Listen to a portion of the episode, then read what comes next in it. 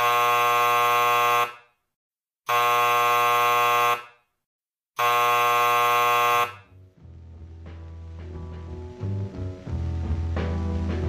got no home, ain't got no shoes, ain't got no money, ain't got no class, ain't got no skirts, Aos quatro anos de idade, eu tinha consciência de que as pessoas do outro lado da rua eram diferentes, sem ser capaz ainda de associar essa natureza estranha à cor de sua pele.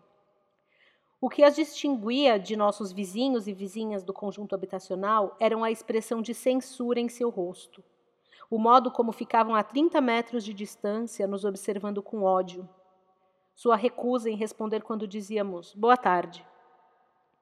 Um casal idoso do outro lado da rua, os Montes, passavam o tempo todo sentado na varanda, com os olhos cheios de agressividade. Quase imediatamente depois de nos mudarmos para lá, as pessoas brancas se reuniram e decidiram estabelecer uma fronteira entre nós e elas. A rua central se tornou a linha de demarcação. Avisaram que, desde que permanecêssemos do nosso lado da linha, o lado leste, nos deixariam em paz. Se atravessássemos para o lado delas, a guerra seria declarada.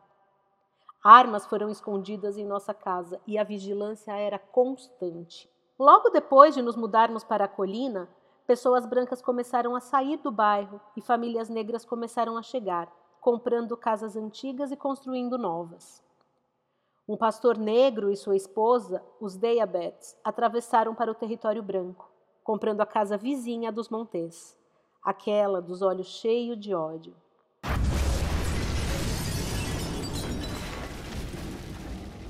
Era o fim de um dia de primavera de 1949.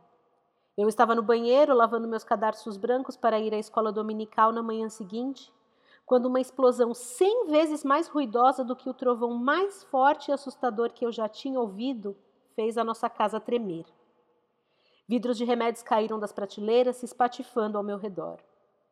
O chão parecia sumir debaixo dos meus pés, enquanto eu corria para a cozinha e para os braços de minha mãe, que estava apavorada. Grupos de pessoas negras furiosas subiram a colina e ficaram do nosso lado, olhando os escombros do bombardeio da casa dos Deyabets. Até tarde da noite elas falavam sobre morte, ódio branco, morte, pessoas brancas e mais morte não disseram nada sobre o próprio medo. Aparentemente, ele não existia, já que famílias negras continuaram a chegar. Os bombardeios eram uma reação tão constante que logo nosso bairro se tornou conhecido como Dynamite Hill, ou Colina Dinamite. Quanto mais nosso ambiente mergulhava na violência, mais minha mãe e meu pai afirmavam sua decisão de que eu, a primogênita aprendesse que a batalha das pessoas brancas contra as pessoas negras não estava escrita na natureza das coisas.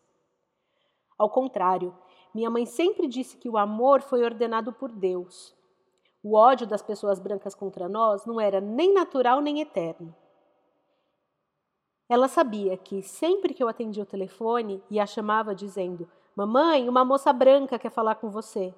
Eu estava fazendo mais do que descrever um jeito curioso de falar. Toda vez que eu dizia moça branca ou homem branco, a raiva se aferrava às minhas palavras. Minha mãe tentava apagar a raiva com sensatez. Ela se esforçou para fazer com que a sua menininha, repleta de ódio e confusão, visse as pessoas brancas não tanto pelo que eram, quanto pelo seu potencial. Ela não queria que eu pensasse nas armas escondidas nas gavetas, nem na mulher negra que, aos prantos, viera pedir ajuda em nossa porta mas em um mundo futuro de harmonia e igualdade. Eu não sabia do que ela estava falando.